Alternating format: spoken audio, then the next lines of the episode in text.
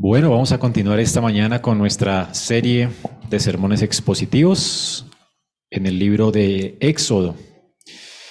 Ya vamos en Éxodo capítulo 18 y el pasaje que vamos a estudiar en esta mañana, el, capítulo 18, pues es una importante eh, división dentro del libro, dentro del gran panorama del Éxodo.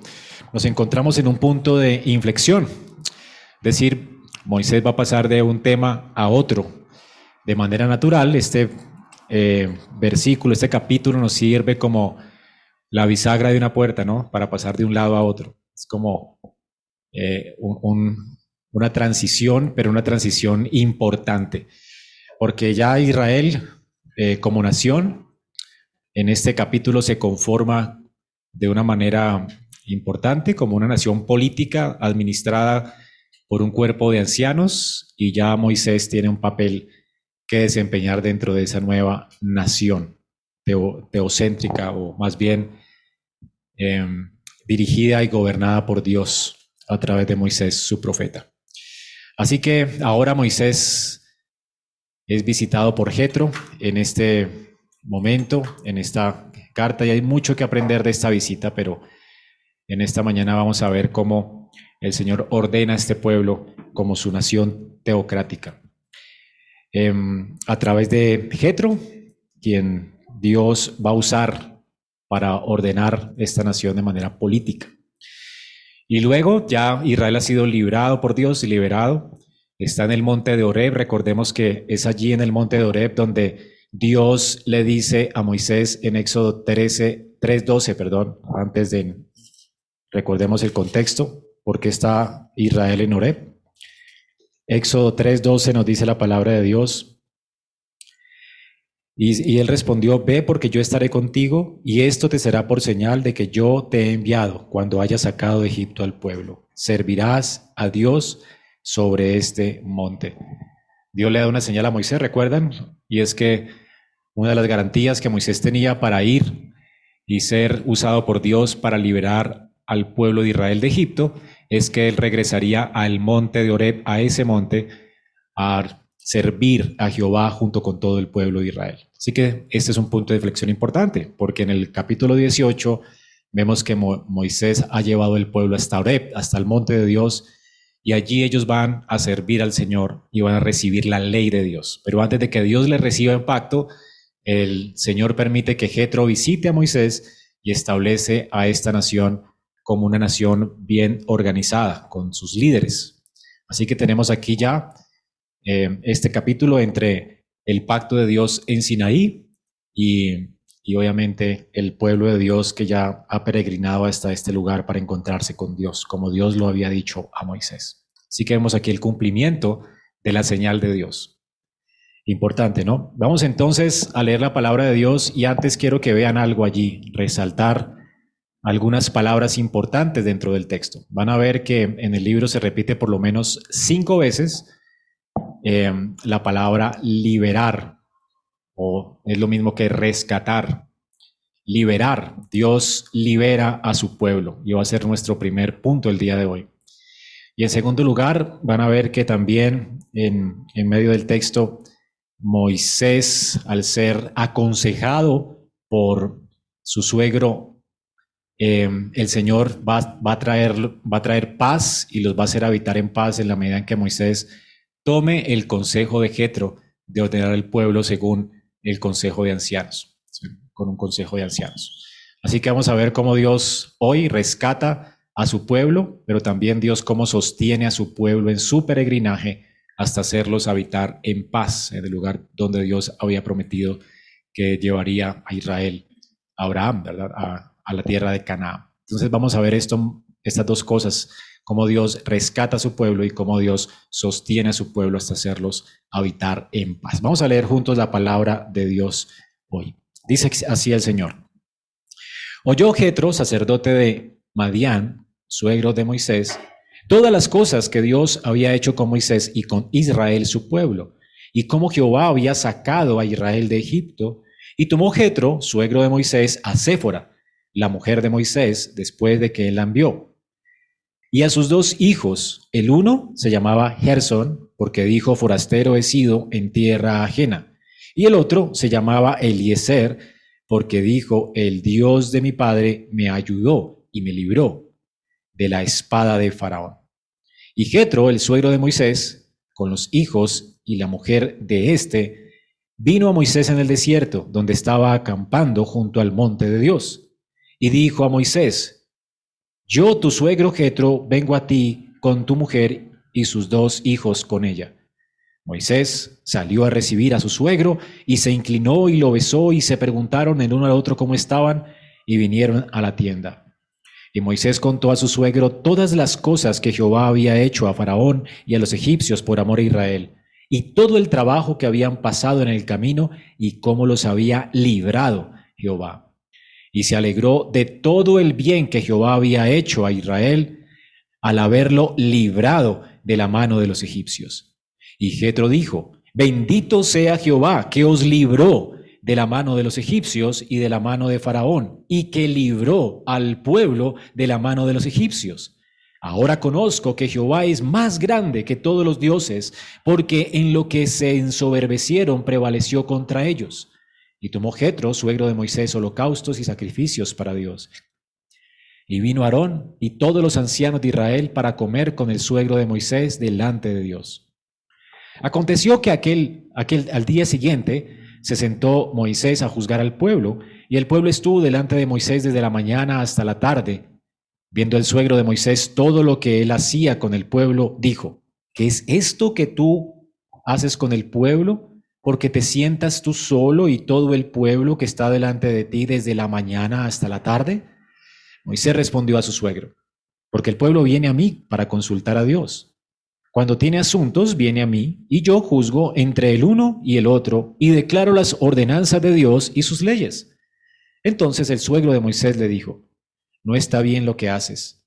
Desfallecerás del todo tú y también este pueblo que está contigo, porque el trabajo es demasiado pesado para ti. No podrás hacerlo tú solo. Oye ahora mi voz. Yo te aconsejaré y Dios estará contigo. Está tú por el pueblo delante de Dios y somete tú los asuntos a Dios y enseña a ellos las ordenanzas y las leyes y muéstrales el camino por donde deben andar y lo que han de hacer. Además, escoge tú de entre todo el pueblo varones de virtud temerosos de Dios, varones de verdad que aborrezcan la avaricia, y ponlos sobre el pueblo por jefes de millares, de centenares, de cincuenta y de diez. Ellos juzgarán al pueblo en todo tiempo, y todo asunto grave lo traerán a ti, y ellos juzgarán todo asunto pequeño, y así aliviarás la carga de sobre ti, y la llevarás, la llevarán ellos contigo. Si esto hicieres, y Dios te lo mandare, tú podrás sostenerte y también todo este pueblo irá en paz a su lugar. Y oyó Moisés la voz de su suegro e hizo todo lo que dijo. Escogió Moisés varones de virtud de entre todo Israel y los puso por jefes sobre el pueblo, sobre mil, sobre ciento, sobre cincuenta y sobre diez. Y juzgaba al pueblo en todo tiempo. El asunto difícil lo traían a Moisés y ellos juzgaban todo asunto pequeño. Y pidió Moisés a su suegro, y éste fue a su tierra. Es palabra de nuestro Santo Dios. Muy bien, mis hermanos, como ven, esta historia se desarrolla en dos días. Versículo 13 es el siguiente día. Aconteció que al día siguiente, el primer día, Jetro visita a Moisés y el segundo día, Jetro aconseja a Moisés. Podríamos entonces tener aquí dos puntos importantes. La visita de Jetro y el consejo de Jetro. Pero como Éxodo no se trata de hombres, sino de Dios, vamos a transformar nuestros puntos en dos puntos importantes. En primer lugar, vemos cómo Dios libra a su pueblo, y voy a enfocarme específicamente en esas palabras importantes que están en el versículo 4. Dios me ayudó y me libró. Versículo 8, cómo Dios los había librado. Versículo 9, Dios los libró de la mano de los egipcios y Jetro bendice a Jehová porque Dios los libró y libró al pueblo de la mano de los egipcios. Librar, pues, un verbo importante, el más importante de nuestra primera parte. Dios libra a su pueblo. Y en segundo lugar, vemos cómo el Señor también sostiene a su pueblo, versículo 23. En el consejo de Jetro, parte del propósito de Dios con el consejo de Jetro es que si Moisés sigue el consejo de Jetro, que en últimas va a ser el consejo de Dios, porque dice, si Dios te lo mandare, Dios es el que está ordenando allí las cosas usando un nombre, luego entonces tú podrás sostenerte. En un sentido, él va a desfallecer si sigue haciendo lo que está haciendo, y el pueblo con él. Y esto me hace pensar en un texto del, Nuevo Testamento, cuando Pablo le dice a Timoteo que si hicieres esto te salvarás a ti mismo y a los que te escuchan.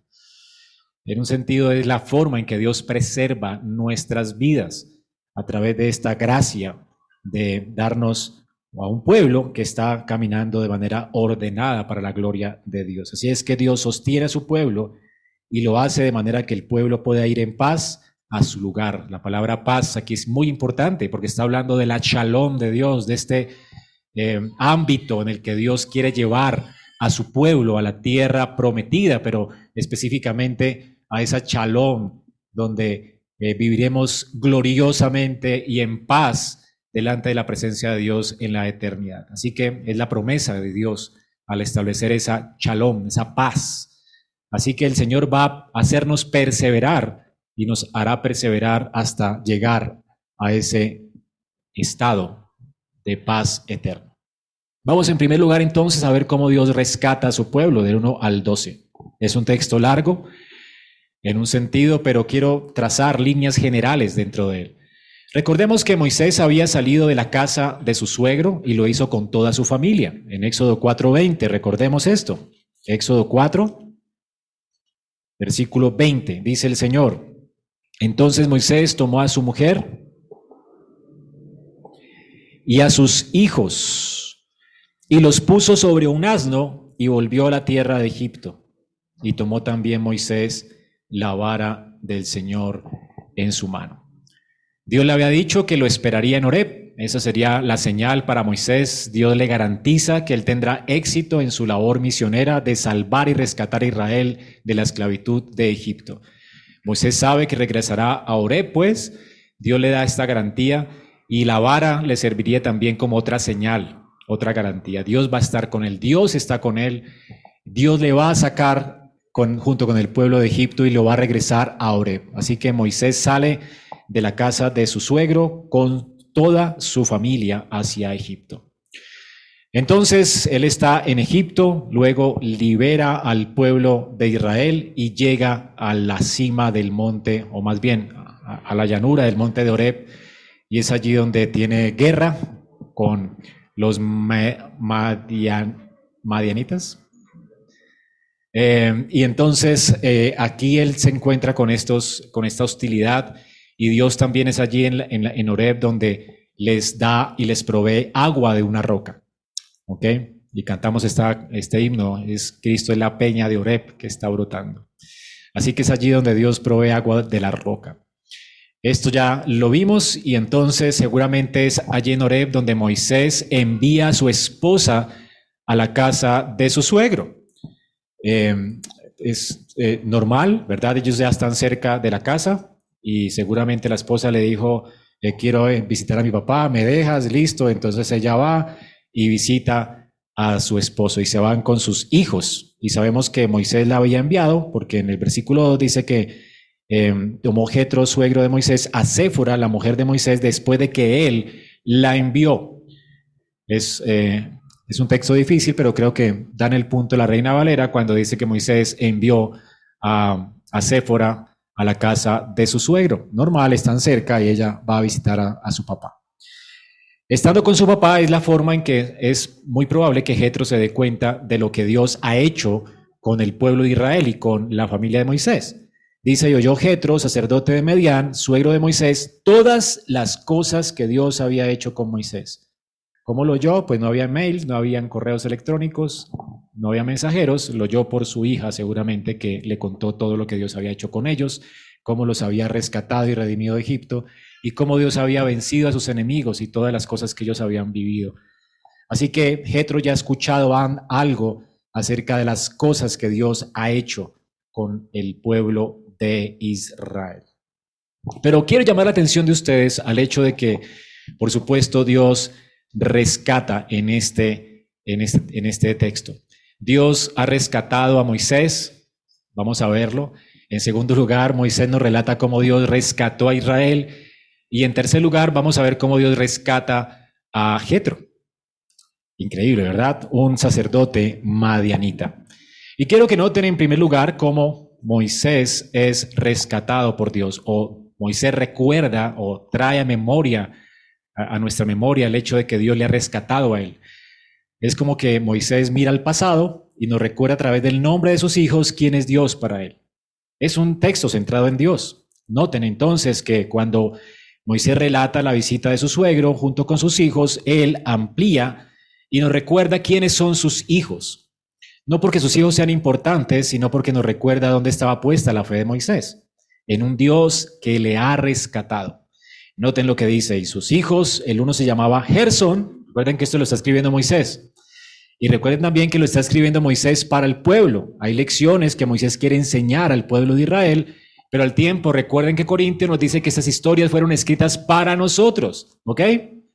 Entonces, quiere la escritura enseñarnos algo. Moisés quiere enseñarle algo a Israel, con el nombre de sus hijos, quiere señalarles algo y quiere Dios a través de su Santo Espíritu enseñarnos también algo a nosotros acerca de quién es Dios. Dios no cambia, hermanos. La historia puede ser una historia antigua, pero el Dios es el mismo Dios. Así que nuestro Dios es un Dios que nos rescata.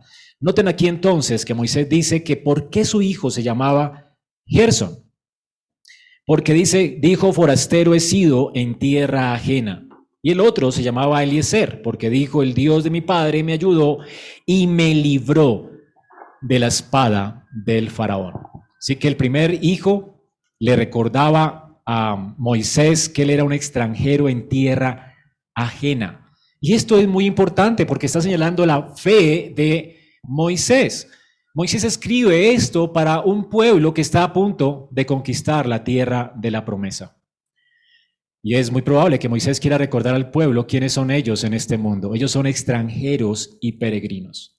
La fe de Abraham no estaba puesta en la tierra, en esta tierra como la conocemos. Recordemos lo que nos dice la palabra de Dios en Hebreos. Abramos nuestras Biblias en Hebreos 13, versículo 15. ¿Dónde estaba puesta la fe de los patriarcas?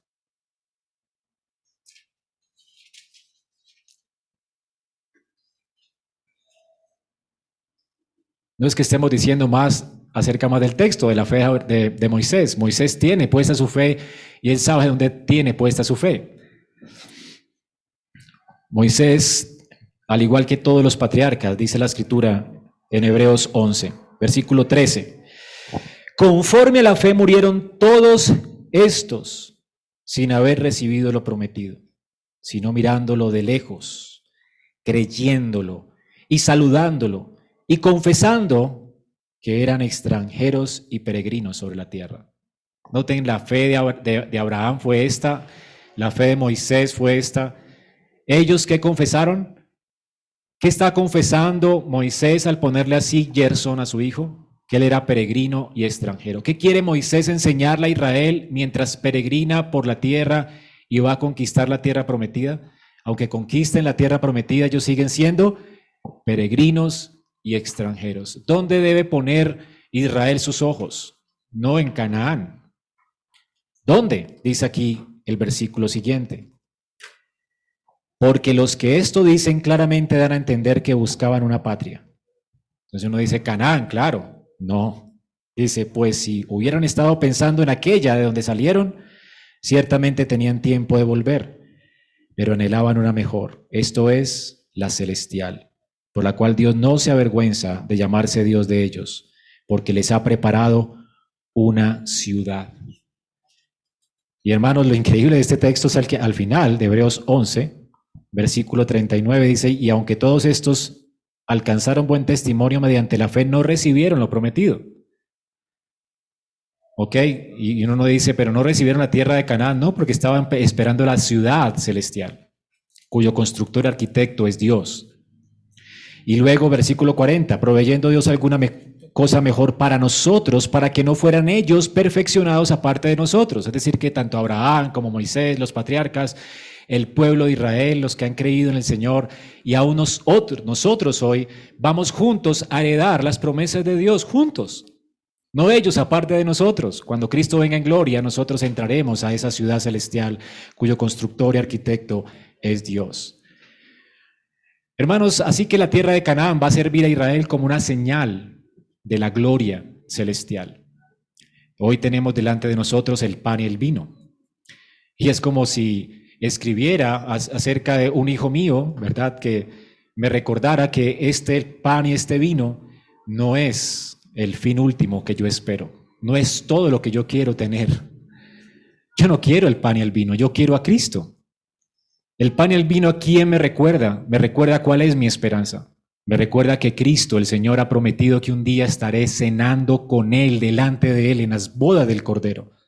El pan y el vino lo señalan a Él, como la tierra señalaba la gloria que Israel habría de alcanzar cuando el Señor viniera en su reino. Así que hermanos, ellos y nosotros tenemos la misma esperanza. Tal era la fe de Moisés. Él pues le recuerda al pueblo y nos recuerda a nosotros que en este mundo somos peregrinos y extranjeros. Por eso es que el Señor dice que no hagamos tesoros en esta tierra. No es aquí donde tenemos que hacer tesoros. Está bien que tengas tus comodidades, que disfrutes de las cosas que Dios te da en abundancia, Él no las da para que las disfrutemos, pero no tenemos que poner es como el que tiene esposa, dice la Biblia, como si no la tuviera, el que tiene casa como si no la tuviera, el que tiene hijos como si no los tuviera. En un sentido, hermanos, nada de lo que hay aquí nos pertenece, pero nuestro Padre le ha placido darnos el reino y el reino no está definitivamente en un lugar donde todo se corrompe. Dios va a traer nuevos cielos y nueva tierra. Y la ciudad celestial, la ciudad de Dios descenderá del cielo. Y va a ser increíble, ¿verdad? Cuando el día en que el cielo y la tierra se junten y vengan de parte de Dios cielos nuevos y tierra nueva donde mora la justicia. Una ciudad celestial es la que esperamos, cuyo constructor y arquitecto es Dios, no el hombre. Nosotros no hacemos el reino, Dios trae el reino. Y por eso oramos, venga a nosotros tu reino. Hermanos, ¿es esta tu esperanza? Dios por eso nos rescató. Dios nos ha rescatado, hermanos, de nuestros pecados, nos ha redimido de nuestra maldad y un día nos va a rescatar también de este mundo. Y es lo que está delante de los ojos de Moisés cuando pone a su hijo Gerson. Él es un peregrino que está esperando la ciudad de Dios. El día en que Dios le rescate de las miserias de este mundo. En este mundo tendremos aflicción, pero no tenemos que temer, hermanos. Cristo ha vencido este mundo y nos llevará con él a la ciudad de Dios. Él está preparando morada para nosotros. Lo prometió en el aposento alto. ¿Recuerdan? El otro hijo es Eliezer. El Dios de su padre, dice, le ayudó rescatándole de la espada del faraón. Moisés no solamente recuerda, delante de él pone un hijo que le recuerda que Dios le rescatará, siendo él un peregrino y extranjero, y Dios le hará heredar la tierra, pero además también recuerda cómo Dios le ha rescatado en el presente. Hermanos, aunque vivamos en un, en un mundo lleno de aflicciones temporales, de persecución, Moisés se recuerda con su hijo Eliezer que Dios es quien le rescató de la espada de Faraón. Dios en su providencia aún sigue rescatándonos hoy. Dios no nos va a dejar a la mitad del camino. Dios ha sostenido a Moisés todo el tiempo en su peregrinación.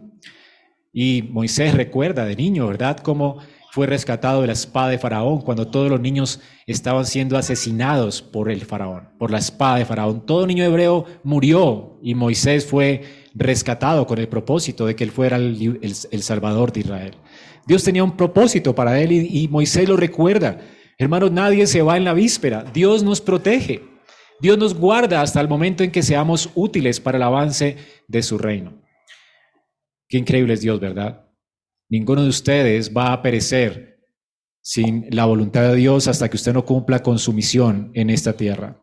Moisés está cumpliendo con su misión porque Dios le rescató de la espada del hombre más poderoso de la tierra, que de hecho estaba asesinando a los niños. Y luego también lo rescató de la espada de Faraón cuando él mató al egipcio, recuerdan, y él tuvo que huir. Y este hombre tan poderoso, el alcance y su poder no le llegó al punto de encontrar a Moisés y matarlo. Moisés pudo refugiarse 40 años en la tierra de Madián.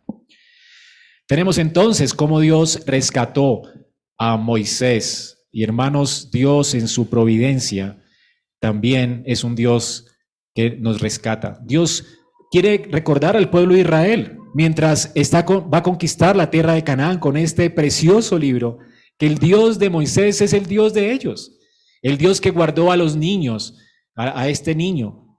En Israel es el mismo Dios, eh, perdón, en Egipto es el mismo Dios que guardará a Israel en la tierra de Canaán. Dios va a conquistar a esos enemigos, los va a poner por estrado de sus pies. Y debe ser tu convicción, hermanos, que todas las cosas en nuestras vidas a los que aman a Dios les ayudan a bien Dios nos rescata y nos sigue rescatando en su providencia diariamente. Él no permitirá que ninguno de nosotros nos extraviemos. Él nos sostendrá hasta que lleguemos a su gloria. Así que hermanos, lecciones importantes para aprender acerca de Dios aquí. Hermanos, ustedes y yo estamos en manos de un Dios que nos ha hecho promesas increíbles y que su mano firme y fiel nos va a rescatar todo el tiempo hasta que alcancemos esas promesas ninguno de nosotros perecerá. Y de hecho, delante de nosotros no tenemos a los hijos de Moisés, pero tendremos la Santa Cena hoy, que nos recuerda nuestro estado de gloria, pero además nos recuerda al tomar estos elementos que Cristo es nuestro Señor, nuestro pastor. Él está con nosotros, y así como tú ingieres el vino y el pan, y te recuerda que Cristo es tu sustento hoy. No solamente nos ha prometido que Él estará con nosotros para siempre, no Él, estará, Él está con nosotros hoy el Señor prometió antes de partir de esta tierra, yo estaré con ustedes todos los días hasta el fin del mundo. Qué increíble es el Señor. El Señor nos va a llevar de la mano hasta que lleguemos a la ciudad celestial. Como peregrinos y extranjeros podemos tener la seguridad de que jamás la mano de Dios se acortará para bendecirnos. Su mano poderosa siempre estará para nosotros, para sostenernos, para rescatarnos. Hermanos, Dios es un Dios que rescata a su pueblo. Y esto nos recuerda Moisés a través del nombre de sus hijos. Así que hermanos, Dios en, su providencia está gobernando, dirigiendo y sosteniendo todas las cosas para sostener a su pueblo. Qué increíble es Dios. En segundo lugar, vemos cómo el Señor no solo rescata a Moisés aquí, pero también rescata a Israel. Y es la forma en que Moisés relata a Jetro el Evangelio. Lo vemos aquí, ¿verdad? Y de hecho es la manera en que Moisés relata a su suegro. El Evangelio es interesante para que aprendamos cómo Dios rescata a Israel. Moisés le, cuenta a Jetro todo lo que Dios ha hecho para librar de la espada de, em, de Faraón al pueblo de Israel. Dice que Moisés contó a su suegro todas las cosas que Jehová había hecho a Faraón y a los egipcios por amor a Israel y todo el trabajo que habían pasado en el camino y los había librado Jehová. Versículo 9, y se alegró Jetro de todo el bien que Jehová había hecho a Israel, habiéndolo librado de la mano de los egipcios. Moisés cuenta entonces los actos de Dios en la historia, de cómo Dios libró al pueblo de Israel. Pero quiero que centren su atención en este rescate de Israel, que es la forma en que Moisés habla. Moisés no le, aunque trae los nombres para recordarnos dónde está puesta su esperanza y su fe, noten cómo Moisés le comparte a su suegro el Evangelio. Moisés se centra no en él y en su testimonio personal, sino en cómo Dios ha obrado en la historia para redimir a un pueblo para su gloria. La razón por la cual Moisés alaba a Dios es porque Dios libró a un pueblo de la mano de los egipcios. Noten entonces aquí en la visita de Jetro cómo Moisés le comparte el evangelio a este hombre. Y notamos dos cosas importantes aquí. Cómo Moisés habla acerca del rescate de que Dios hizo a Israel. En primer lugar, Moisés no habla a, a Jetro sin que su testimonio esté respaldado por sus acciones. Veamos en primer lugar que Moisés trata a Jetro de una manera muy impresionante, de hecho, por varias cosas que vemos aquí. En primer lugar, recordemos quién es Jetro. Dice el versículo 1, Jetro, sacerdote de qué? De Madián. Él era un sacerdote pagano. Sabemos que era madianita, es decir, uno de los hijos de Abraham con Setura, su, su, sierva, ¿se acuerdan? Su esposa, su última esposa. Así que de ahí salió esta, esta nación de donde pertenecía Jetro. Y Jetro era un sacerdote, no un sacerdote de Jehová, era un sacerdote pagano. Seguramente Jetro ya, había escuchado de Jehová y del Dios del, padre de Abraham por causa de Moisés, mientras vivió con ellos. Moisés había circuncidado a su primer hijo, eh, ¿se acuerdan que tuvo problemas para circuncidar al segundo? Eh, seguramente esta familia se resistió, le pareció sangriento el rito de los judíos. Entonces, él vivía con una familia pagana y su suegro era pagano y era un sacerdote pagano. Sin embargo, aquí hay algo que Moisés quiere enseñarle también al pueblo y a nosotros en cuanto al trato que deberíamos tener con los paganos. Ahora, eh, cuando hablamos de los paganos, es decir, a las personas que están, que, rechazan a Jehová, ¿verdad? Y que viven su vida de acuerdo a otros dioses, para que pues no suene tan ofensiva la palabra. Esto es lo que llama eh, o llamamos eh, pagano, alguien que está entregado a la idolatría, a, los ídolos, que tiene una religión distinta a la religión de la escritura, de la palabra de Dios. Entonces, dígase pagano todo aquel que no adora al único Dios verdadero como, como Él dice que le adoremos en su palabra. Entonces tenemos tantas religiones, ¿verdad?, en este mundo que están alejadas de la escritura y de la forma en que Dios ha establecido que se le adore. Todas estas, pues, son religiones paganas, ¿ok? Y tenemos tantas sectas que aún se denominan y pueden denominarse cristianas, que tienen este, este rótulo, pero por supuesto están alejadas de la escritura y no conocen a Dios. Hacen de hecho todo lo contrario a lo que Dios ordena. Tenemos la iglesia de Roma, por ejemplo, ¿verdad? Que hace todo lo contrario a lo que Dios ordena. Y tantas otras sectas que se denominan cristianas que, por supuesto, resisten a Dios y hacen un culto voluntario. Esto es lo que llamamos paganismo. ¿sabes? O sea, todo aquello que no es, que, no es conforme a, lo establecido por Dios, que no adoran al único Dios verdadero que se ha revelado en su palabra para que le adoremos. Así que solamente existe un único Dios, pero el hombre es muy creativo y en su afán por adorar al único Dios termina haciendo de Dios un ídolo. Israel hizo esto muchas veces, ¿no? Vivieron como paganos. El punto aquí es que el trato de Moisés con este hombre pagano es increíble. Hermanos, esto nos enseña algo, cómo debe ser el trato de nosotros con las personas que nos rodean, con el mundo circundante, que estamos hermanos en medio de un mundo pagano, en medio de una nación pagana. ¿Cómo debe ser el trato de nosotros con nuestras familias que sirven a los ídolos y no a Dios? ¿Cómo debe ser el trato nuestro con las personas que trabajan con nosotros, que estudian con nosotros? A veces como creyentes nos encontramos más cómodos hablando con otros creyentes. De, hecho, nos cuesta más fácil tratar amistosamente y tener una conversación con otros creyentes que con la gente del mundo. Nos sentimos en un sentido incómodos con ellos. Cuando el Señor nos rescata, ¿verdad? Nos sentimos incómodos con la forma en que hablan, con la forma en que viven, la forma en que se relacionan.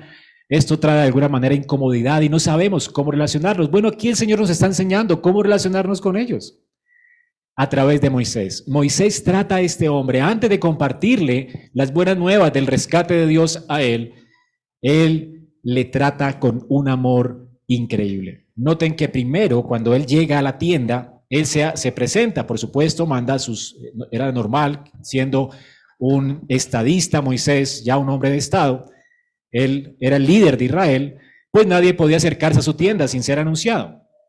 Entonces cuando dice que Jetro dijo, He aquí, en eh, versículo 6, dijo, a Moisés, yo tu suegro Jetro vengo a ti con tu mujer y tus dos hijos con ella. Pues no, no es que Jetro esté ahí parado en la tienda, hey Moisés, he aquí yo vengo con... No, le mandó a decir esto, solo que obviamente se implica que ya todos saben que es imposible acercarse a Moisés sin que, ¿verdad?, haya un séquito de personas que le lleven la razón para ver si él lo recibe o no. ¿Ok? Normalmente los reyes de una nación como Moisés, un hombre tan poderoso, ya este hombre está, realmente era un hombre poderoso entre las naciones de la tierra. Había acabado de ganar una guerra, ¿verdad? Era un jefe de Estado, estaba en su tienda. Nadie puede acercarse a la tienda de Moisés, a menos de que no sea anunciado. Así que es anunciado Jetro. Y normalmente una persona como Moisés esperaría en su tienda a que la persona entre. Él no va a salir de su tienda, ni de riesgos. Es como que es alguien mayor. Sin embargo, Moisés toma a su suegro como alguien superior a él y lo trata como si fuera el rey, pues. ¿Ok?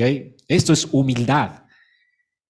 Un hombre a quien Dios ha usado para salvar a un pueblo, rescatar a un pueblo, el líder de una nación de tres millones y algo, cinco millones de personas, sale de su tienda, no espera en su tienda y se arrodilla y besa a este hombre.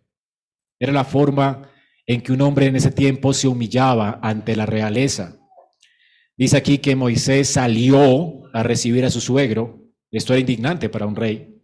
Esto era una humillación para un rey. Y luego dice, y se inclinó, se arrodilló pues, y le besó. ¿Notan entonces la forma en que este hombre saluda a su suegro? A un pagano. Esto es increíble. Luego se saludan y se comentan entre ellos las cosas que ha pasado, ¿verdad? Y lo normal de un saludo y lo hace entrar a su casa.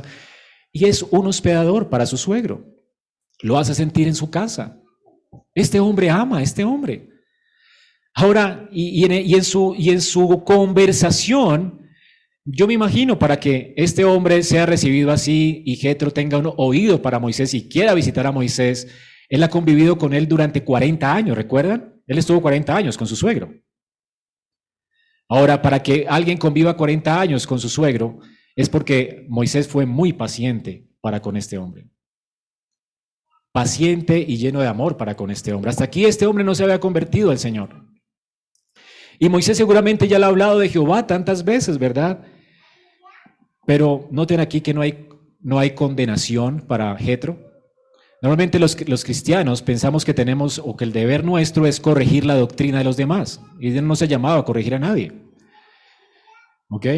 Si le ha pasado a usted? A veces nos tiramos relaciones, ¿verdad? O cuando nos hacemos calvinistas, queremos corregir a todos los que no son calvinistas y nos creemos con el, derecho de corregir a todo el mundo, ¿sabes qué?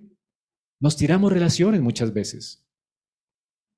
El punto es que por compasión a las personas es mejor, pues yo sé que está mal, ¿verdad? Adorar a la Virgen María, adorar a los ídolos y todo esto es paganería.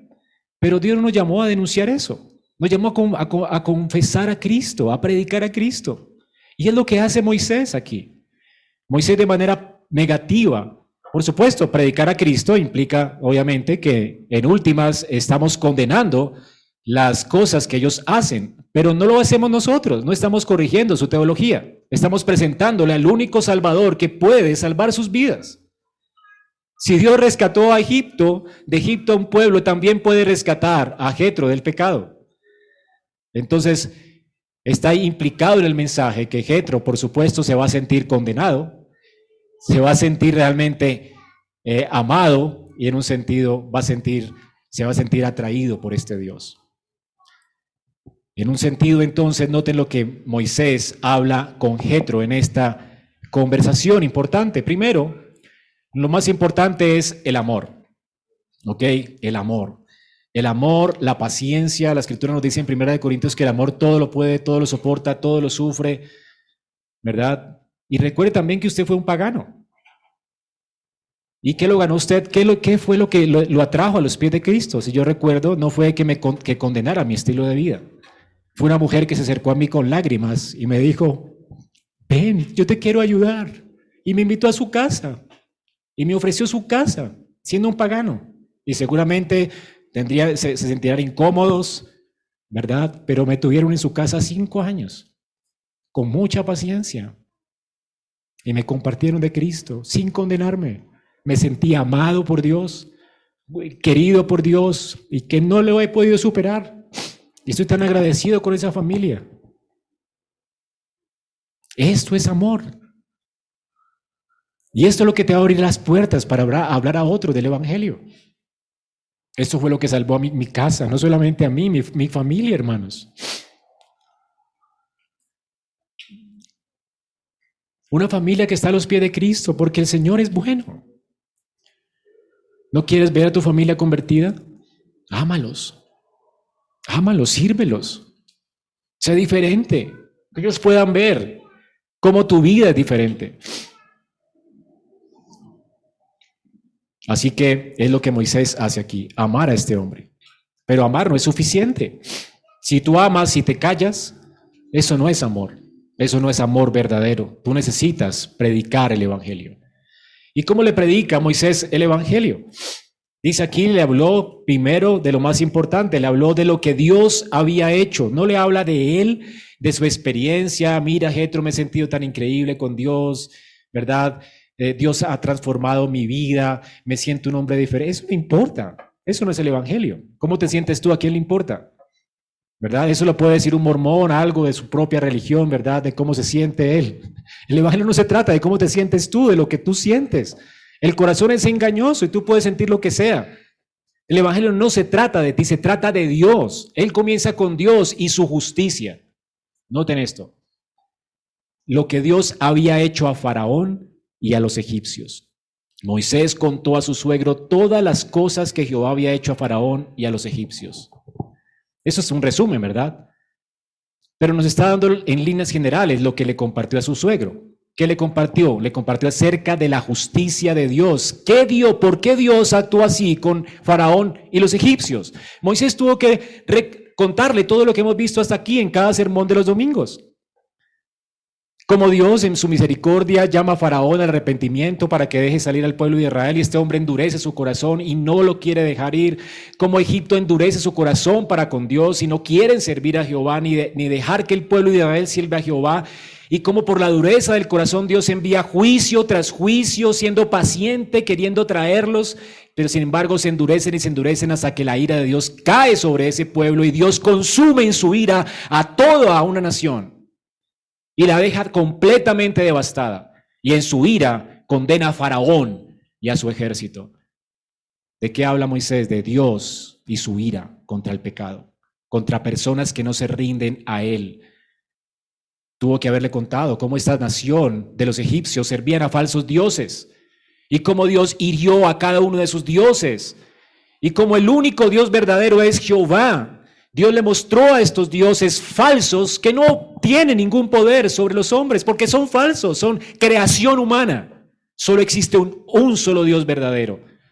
Y Dios responde a Faraón con diez plagas acerca de quién es Él. Es un Dios que merece ser temido, reverenciado, honrado, creído. Este es Dios. Es un Dios justo. Petro escuchó esto. De toda la justicia de Dios. Pero también Moisés le contó acerca del amor de Dios y cómo trajo, dice, hecho Faraón los egipcios, por amor a Israel. Dios ama al pueblo que se humilla. Israel humillado imploró a Dios y Dios les rescató de su maldad. Dios proveyó para ellos un cordero por amor. No los mató a ellos mereciendo la ira y la condenación. Y proveyó un cordero de sacrificio en Pascua y los liberó, no porque ellos eran un mejor pueblo, sino porque se habían humillado delante de Dios. Dios escuchó su clamor y Dios les redimió de sus pecados. Las personas que se humillan delante de este Dios justo, Dios provee para ellos justicia en un cordero. Un cordero murió por ellos, por amor a Israel, porque Dios amó a Israel, proveyó un cordero para que ellos no murieran. Otro llevaría su culpa y su condenación. La ira de Dios recaería sobre otro no sobre su pueblo. Dios amó a este pueblo y le amó y le recibió por pura gracia. Es de lo que Moisés está hablando. Son líneas generales que nos trazan todo lo que ha sucedido en el Éxodo. Le está relatando el Éxodo. Le está relatando las buenas noticias del Evangelio.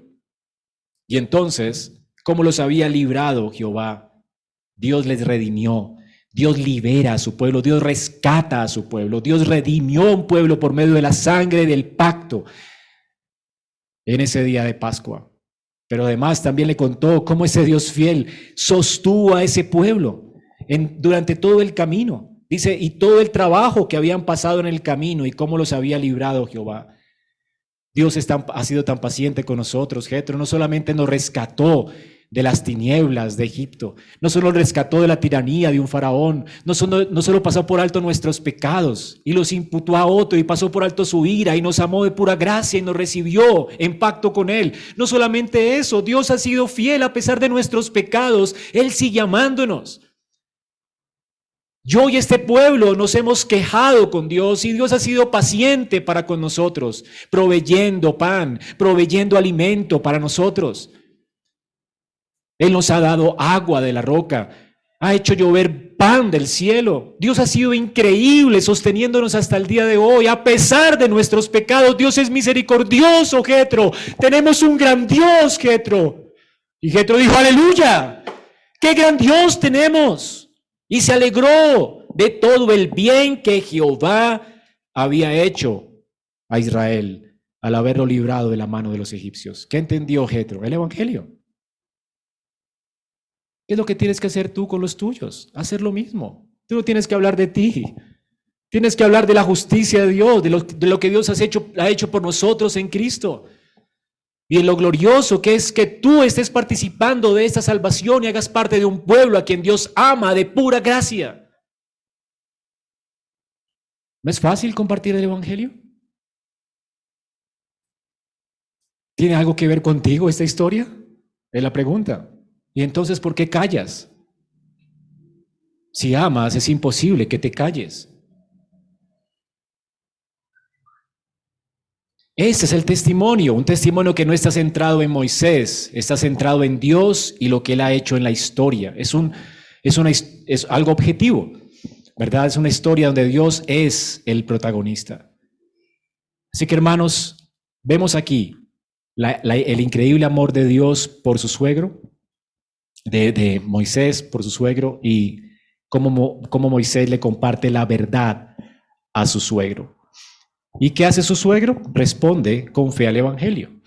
No siempre será así.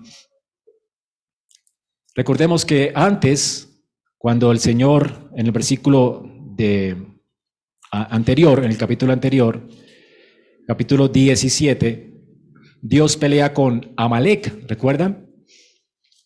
También eran enemigos de Dios, tanto los madianitas como los amalecitas eran dos pueblos enemigos de Israel pero responden distinto y también hay algo que Dios está enseñando al pueblo de Israel. Dios no va a destruir a todos sus enemigos, Dios puede salvar a sus enemigos. ¿Me hago entender? Así que Israel no tiene que ser hostil con los enemigos. Si los enemigos son hostiles, si los enemigos no se rinden a Jehová, ellos deben amar a esos enemigos y recibirles como parte del pueblo de Dios. Así que ahora Jetro se convierte como un anticipo de cómo los gentiles se sentarán a la mesa junto con los judíos. Y noten lo increíble de esta conversión. Esta conversión es cualquier, como una conversión de nuestro tiempo. ¿Qué hace Jetro aquí? Jetro dijo o proclamó, confesó públicamente su fe. Bendito sea Jehová que os libró de la mano de los egipcios, de la mano del faraón, y libró al pueblo de la mano de los egipcios. ¿Qué está reconociendo? Está confesando el Evangelio. Está confesando que solamente Jehová salva. Y noten que no habla de Dios en general. Él adoraba a dioses, pero este no es un Dios como los otros dioses a los que él adoraba. Él es Jehová. Es un Dios con nombre propio. Es un Dios que se ha revelado a su pueblo. Es un Dios que ha rescatado a un pueblo. Es lo que confiesa Jetro. Y luego Ahora conozco que Jehová es más grande que todos los dioses, porque en lo que se ensoberbecieron prevaleció contra ellos. Sé que Jehová humilló a todos los dioses de Egipto. Sé que Él es el único Dios verdadero. Él es un Dios con un nombre. Y ahora, después de hacer pública su profesión de fe, dice que Él tomó holocaustos y sacrificios, ya no para sus dioses, como lo hacían los patriarcas en ese tiempo. Recuerden que todavía no hemos llegado a la ley, ¿verdad? Un hombre podía hacer esto. Un jefe de familia ofrecía sacrificios de paz a Jehová, podía hacer esto. Así que tomó sacrificios y holocaustos, sacrificios de paz para Dios, los sacrificó para Dios, dice. ¿Notan allí? ¿Para quién los sacrificó? Ahora él está sacrificando a Jehová. Él está entregando su vida a Jehová. Y lo hace mediante un sacrificio. Y luego lo hace en presencia de las, las autoridades de Israel. Dice que llamó a Aarón, vino Aarón, y los ancianos de Israel escucharon su testimonio, ¿verdad? ¿Y qué hicieron? Se sentaron con un pagano a la mesa y compartieron el pan con él. ¿No es esto lo que hacemos en la iglesia?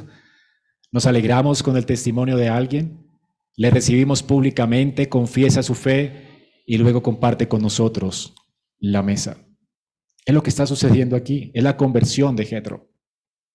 Dios rescata a Moisés. Dios ha rescatado objetivamente, históricamente a un pueblo. Y ahora Dios está rescatando a Jetro. Hermano, Dios rescata.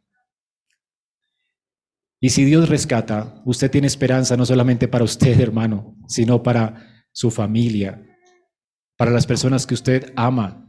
No deje de amarlos. Muéstreles amor, misericordia, paciencia, gracia. Pero también predíqueles la verdad. Hay esperanza para cualquier impío. Y Dios puede hacer dos cosas. Dios puede salvar a nuestros enemigos, pero es que ellos son nuestros enemigos, no que nosotros nos convirtamos en sus enemigos. Usted no tiene que ser hostil a la gente. Sea formal con la gente. Invítelos a su casa. Sea hospedador. Ame a las personas. ¿Cómo se va a acercar a ellos si usted no se relaciona con las personas? Ruega a Dios para que le dé amor, para que los trate como superiores a usted mismo, tenga la misma actitud de Moisés. Si los fariseos hubieran entendido esto, ¿verdad? Hubieran entendido de la actitud de Moisés para con los paganos. Ellos cerraron todas las puertas con su hostilidad, llamándoles perros y todas esas cosas. Sin embargo, Jesús no fue así. Moisés está mostrando el carácter de Cristo. Delante de Cristo, ¿cómo era que una prostituta y un ladrón se sentían cómodos? Por supuesto, no por lo que decía, sino por la actitud que él tenía para con ellos. ¿Cómo es que se ganó el oído de las prostitutas, de los ladrones de su tiempo? ¿Cómo es que una mujer adúltera pudo mirarlo a él y estar con él y sentirse amada por él? Jesús no era hostil.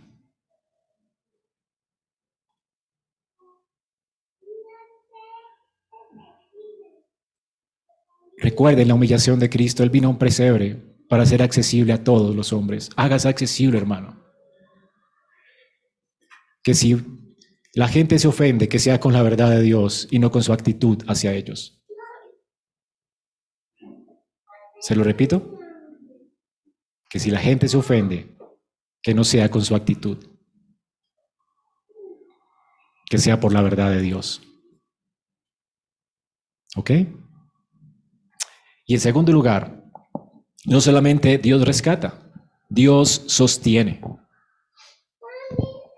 Del versículo 13 al 26, y ya más rápido, versículo 23 dice, Jetro Moisés, si esto hicieres y Dios te lo mandare, tú podrás sostenerte y también todo este pueblo irá en paz a su lugar.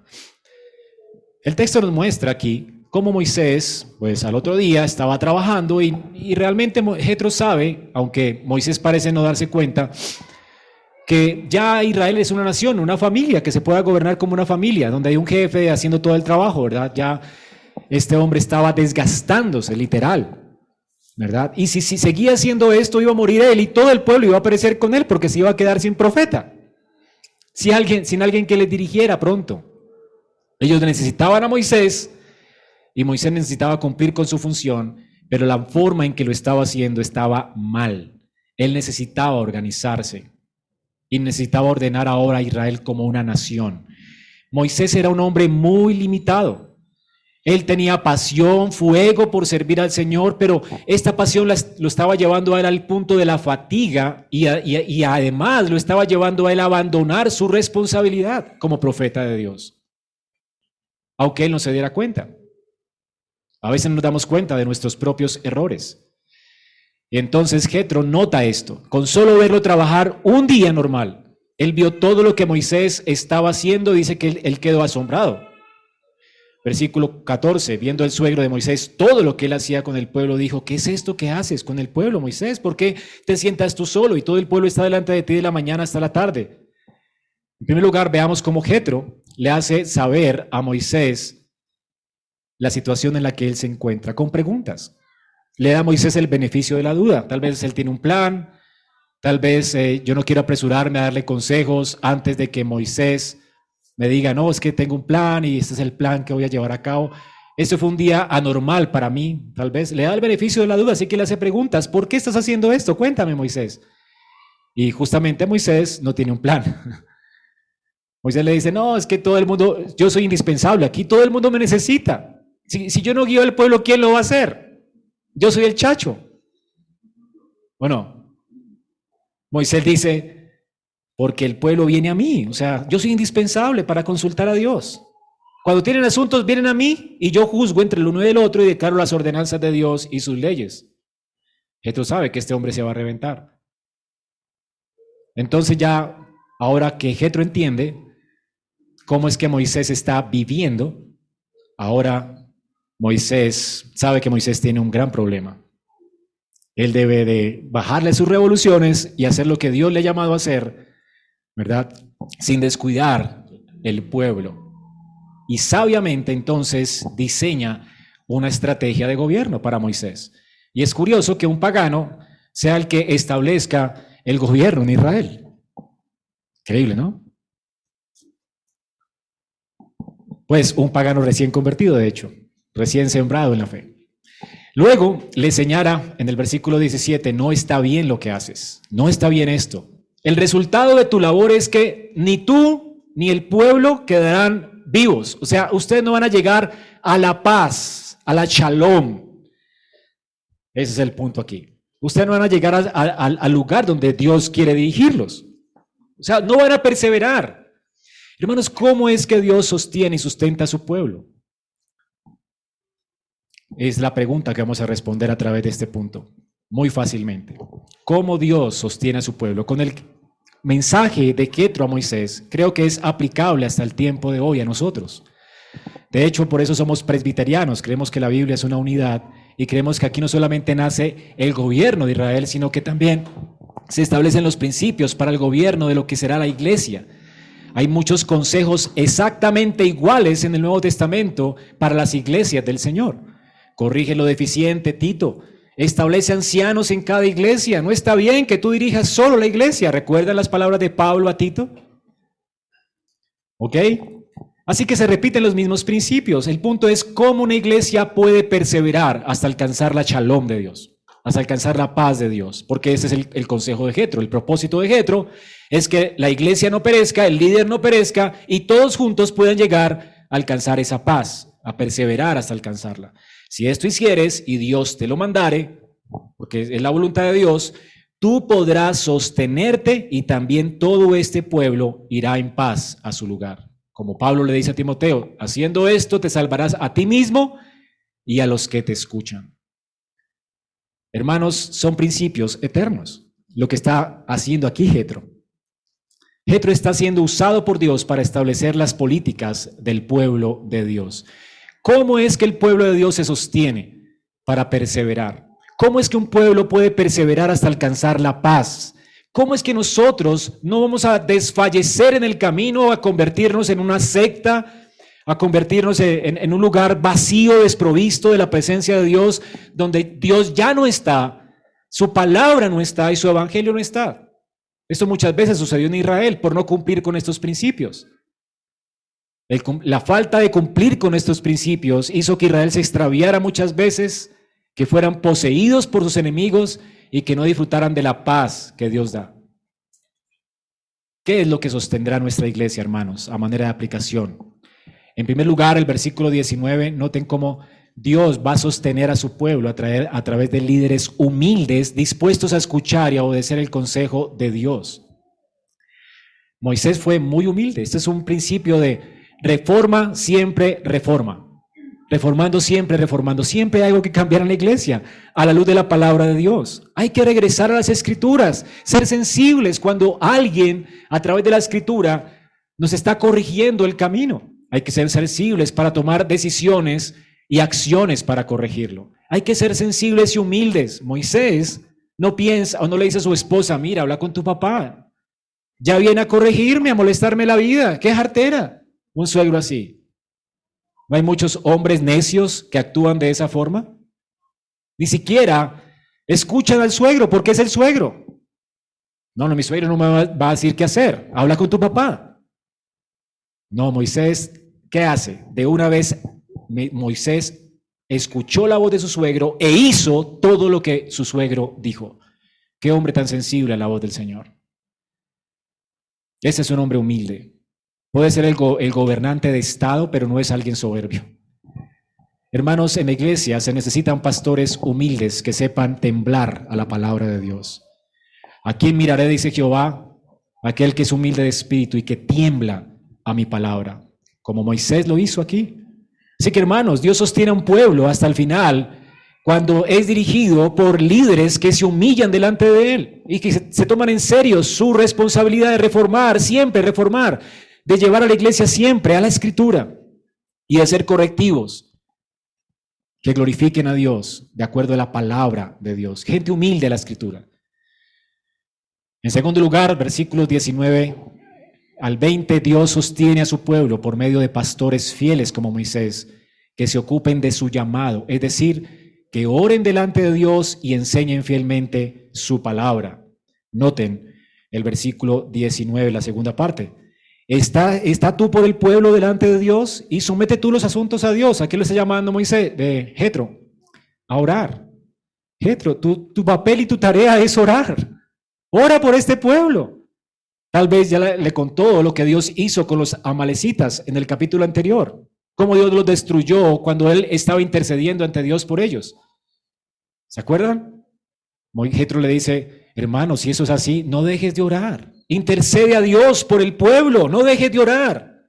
Si tú dejas de orar, este pueblo no se mantendrá en pie, tú no te mantendrás en pie. Tú dedícate a la oración y a la palabra, nota el versículo 20, y enseña a ellos las ordenanzas y las leyes, y muéstrales el camino por donde deben andar y lo que han de hacer. Es decir, cumple tu papel de profeta. Ora y dedícate a la palabra. Hermano, ¿no es esto lo que dicen los apóstoles cuando los estaba llamando a servir a las mesas? Ellos querían servir al Señor, pero decían, no es justo que hagamos nosotros esto. Nos dedicaremos a la oración y a la palabra. Son los mismos principios. ¿Quieres que una iglesia persevere hasta el final? El pastor y sus ancianos deben dedicarse a la oración y a la palabra. Deben existir pastores que se dediquen a esto. Si no hay pastores que oren por la iglesia, la iglesia pronto dejará de perseverar. Y si no hay pastores fieles que prediquen y anuncien fielmente la palabra de Dios, las iglesias dejarán de perseverar. Eso es lo que Pablo dice a Timoteo en, en, 1 Timoteo 4:16. Predica la palabra, predica. Haciendo esto te salvarás a ti mismo y a los que te escuchan. Si Timoteo se dedicaba a la oración y a la palabra, se salvaría a él mismo y a la iglesia. Es imposible perseverar en una iglesia si un pastor no ora y no predica fielmente la palabra del Evangelio. Imposible. Va a desfallecer. Por eso es que los pastores se quiebran, por eso es que abandonan rápidamente el ministerio. Ni avanzan ellos ni la iglesia, porque un pastor no puede por él mismo dirigir la iglesia con enemigos tan terribles si no ora. Un pastor necesita depender del Señor y anunciar fielmente las escrituras. Esto es una reprensión para mí. Y me la estoy tomando en serio, hermanos. Tengo que humillarme delante de Dios y, necesitamos realmente juntos que oremos por nuestros ancianos y pastores. Fácilmente nosotros nos enredamos en las cosas de la iglesia, las cosas de este mundo y descuidamos nuestra tarea. A esto nos llamó el Señor, a orar y a predicar y anunciar el Evangelio. Oren por sus pastores para que se dediquen a esto, porque ustedes no perseverarán si ellos no hacen esto. Si nosotros no hacemos esto. En tercer lugar, versículo 21, Dios sostiene a su pueblo por medio de ancianos llenos de virtud, temerosos de Dios, llenos de verdad, los requisitos de Pablo en Timoteo. Que aborrezcan la avaricia, dispuestos a llevar la carga junto con los pastores en la iglesia del Señor en todo asunto de disciplina. Un pastor no lo puede hacer todo. Necesita rodearse de ancianos en la iglesia. Y usted necesita preguntarse si Dios lo está madurando, para qué lo está madurando, si es un varón de esta iglesia. Varones, necesitamos ancianos en la iglesia.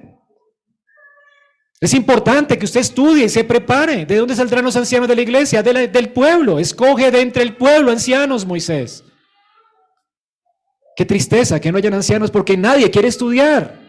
Porque hay varones desocupados que ni siquiera cumplen con su responsabilidad pastoral en su casa.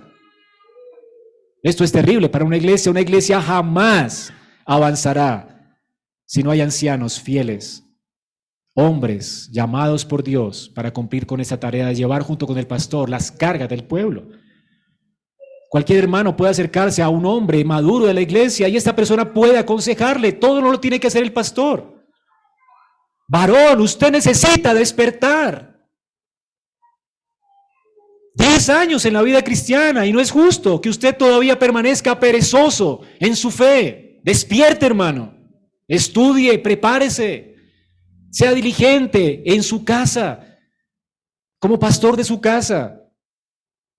Y ruega a Dios que le use para el establecimiento del avance de la iglesia. La iglesia no avanzará sin estos hombres. Si los hombres no cumplen su función pastoral. Esto no es tarea, la iglesia no es tarea del pastor.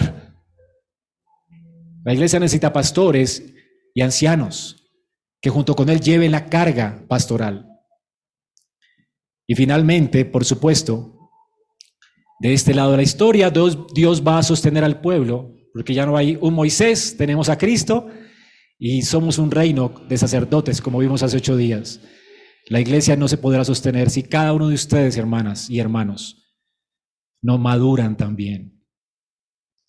Recordemos Jesús, cuando estableció la iglesia en Mateo 18, no dijo que todo asunto lo llevemos a los ancianos de una vez. Si tú tienes algo contra tu hermano, habla tú con él solos.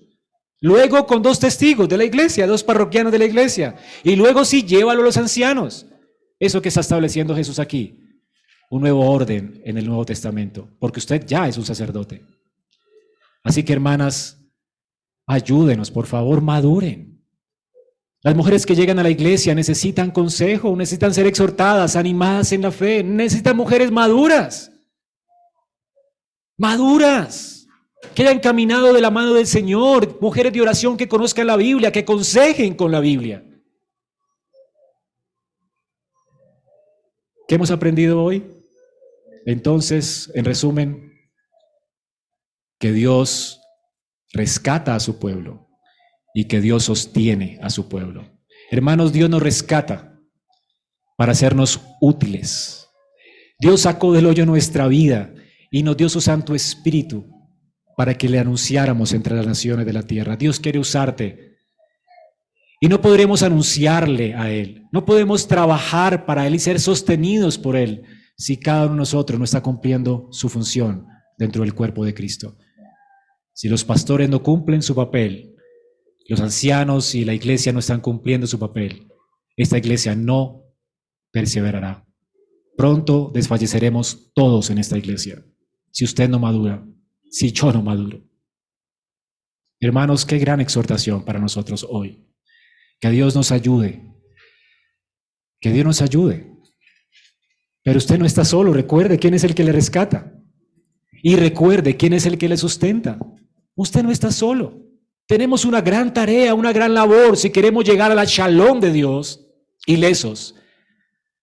Tenemos que acudir a esos medios de gracia y no lo haremos sin el ejercicio de los dones de cada uno de nosotros. No lo podremos hacer.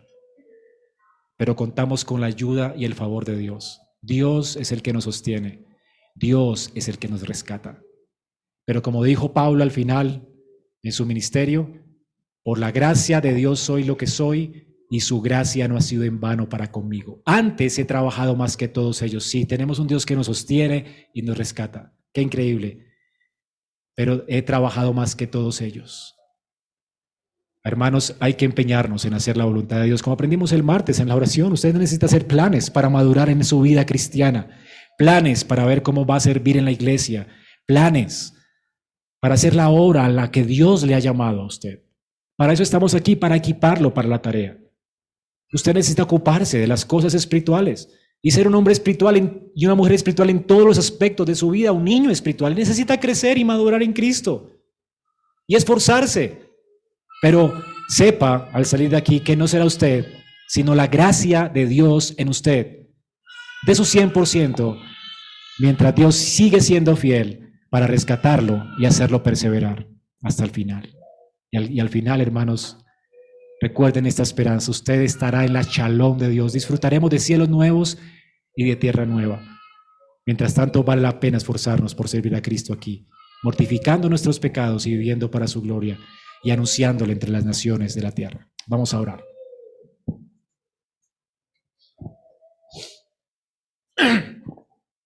Señor, damos muchas gracias por tu palabra. Eres el Dios sabio, fiel, que en su tiempo sabe guiarnos y conducirnos como iglesia. Señor, tú nunca nos abandonas, tú siempre nos rescatas. Nos rescatas de nuestros pecados, nos rescatas de nuestra soberbia, nos humillas con tu palabra y nos sostienes en el camino para que no nos desviemos, Señor. Gracias por ser el Dios que eres para nosotros. Ayúdanos hoy, Señor, a humillarnos, a temblar a tu palabra, a hacer caso a ella, Señor. Que como iglesia podamos madurar para perseverar en ti, Señor. Señor, ayúdanos a ser un pueblo que te glorifique, ordenado, que pueda proclamar juntos la palabra de Dios con amor hacia las personas de este mundo. Y mientras proclamamos, ayúdanos como pueblo tuyo a organizarnos de tal modo que cada uno en la iglesia cumpla su función sacerdotal. Ayuda a nuestros líderes, ancianos, diáconos, pastores a cumplir con el llamado que tú les has hecho con fidelidad. Y ayúdalos a ser ese tipo de hombres, Señor, fieles, que se conduzcan en su casa, en su vida, de una forma honesta, Señor. Te suplicamos esto, Padre. Ayúdanos a perseverar. No permitas que esta iglesia, que en esta iglesia tu gloria se vaya, Señor. Ven, visítanos, Señor. Aviva nuestros corazones y no nos dejes en el estado en el que estamos. Te lo suplico, Padre. Eres un Dios poderoso, misericordioso, fiel. Que tu mano poderosa, Señor, quebrante hoy nuestros corazones que seamos hoy, Señor, convertidos a ti. Restauranos. A los que están rotos, repáralos. A los que están quebrantados, levántalos. A los endurecidos, Señor, quebrántalos. Pero no nos dejes como estamos. Y a los que están dando fruto, límpialos para que den más y más fruto para tu gloria. Que esta iglesia resplandezca, Padre, te lo ruego te lo ruego, Señor, y aún a los que nos visitan hoy, Señor, sálvalos y que como Jetro puedan gozarse, hacer sacrificios de paz a ti, que hayan frutos de alabanza que confiesen tu nombre y que se puedan unir a, nosotros al, a, la, a la gozo, a la fiesta tuya, Señor, a esta fiesta ágape, a la mesa del Señor. Señor, déjanos gozarnos con testimonio de personas que vienen hoy a la fe en Cristo. Gracias, Señor. Te lo rogamos en Cristo Jesús. Amén.